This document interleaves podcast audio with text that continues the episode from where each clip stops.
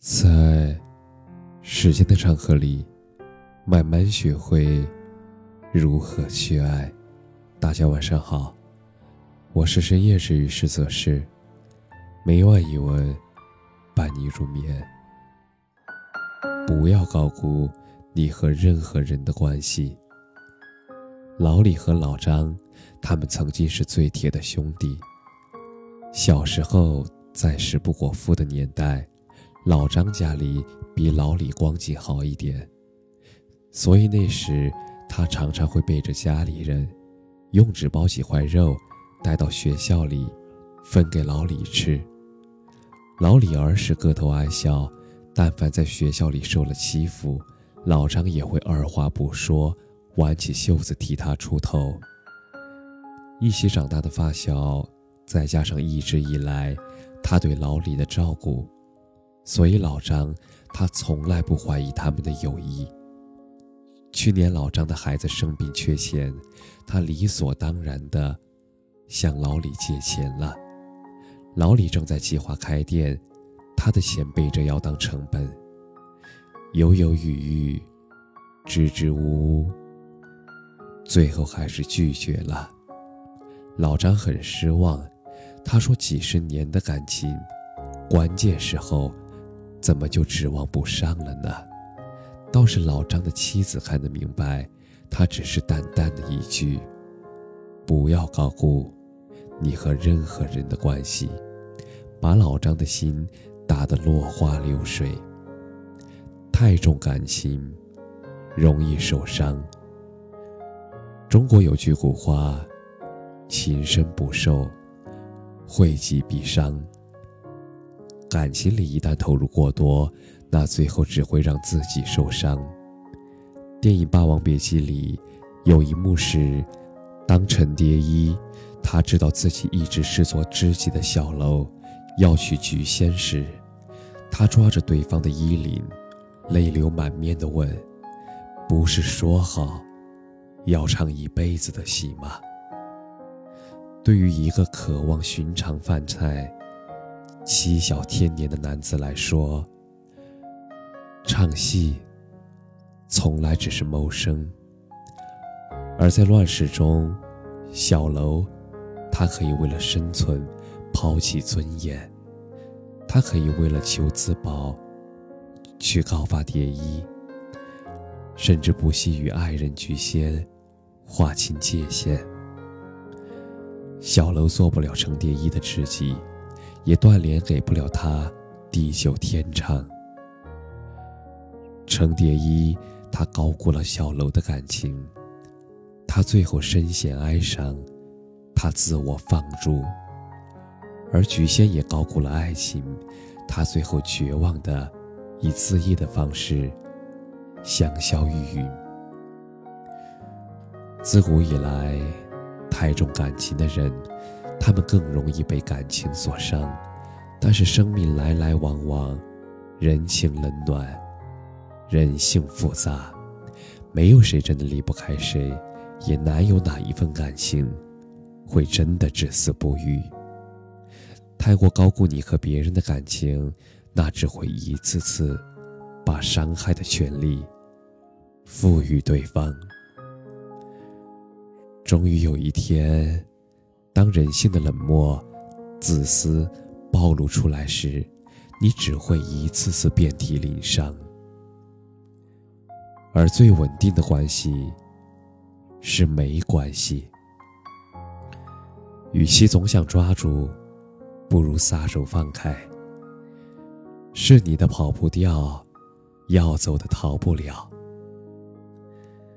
不可避免的，有些人。他们就只是在你的生命中走个过场罢了。看待人来人往，接纳人情冷暖，不再伤春悲秋。这样，你就会好很多。所以，年龄越长，你越是要学会克制自己无处安放的孤独感，不要再高估人和人之间的感情。不刻意去追求某段关系，不强求，不捆绑，不执着，不自怨自艾，聚散随缘。要冷静，要真诚，要通透，要豁达乐观。看人聚人散。就像我在翻开刘瑜的《送你一颗子弹》时，里面看到的一句话：“那些与你毫无关系的人，他们就是毫无关系的。”从第一天开始，你其实就知道，你就算笑得甜甜蜜蜜，哪怕你努力经营这段关系，而那些与你有关的人，他们就是与你有关的，逃也逃不掉。哪怕你们只见过三次，哪怕你们三年才搭理一次，哪怕你们隔着十万八千里，有些人，他们注定是你生命里的癌症；但是有些人，他们只是一个喷嚏而已。人生的聚散本是常态，如若你要走，我何苦强留？不要高估你和任何人的关系。生活中有些失望是不可避免的，但是大部分的失望都是因为我们高估了自己。首当其冲是高估了我们和别人的关系，是高估了我们自己在别人心中的位置，所以才会渴望依赖。才会渴望被爱，对他们的背离难以释怀。失望爱人没有按照你要的方式爱你。失望多年的朋友，关键的时候怎么那么的势利？失望自己真诚以待的年轻人，怎么就不知感恩？失望有血缘的亲戚，怎么那么经不住利益的考验？一碰钱。就疏离，但是这世间根本没有什么理所应当，只怪我们自己太理所应当了，太被感情左右自己的情绪，倒不如学着让我们过好自己的生活。当一个人离开你时，无需过于伤心，你要明白，每个人只能陪你一段路。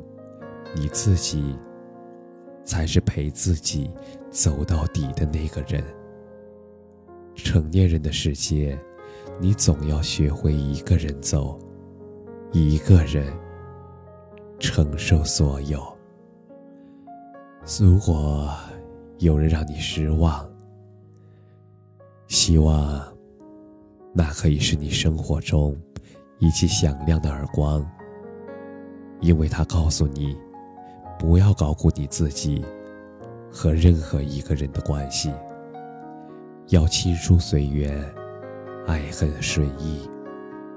人与人相处，最好的心态莫过于：你来，风雨多大，我都去接你；你走，我便不送了；你爱，我便奉陪到底；你不爱。我便当你从未来过。感谢你的收听，晚安。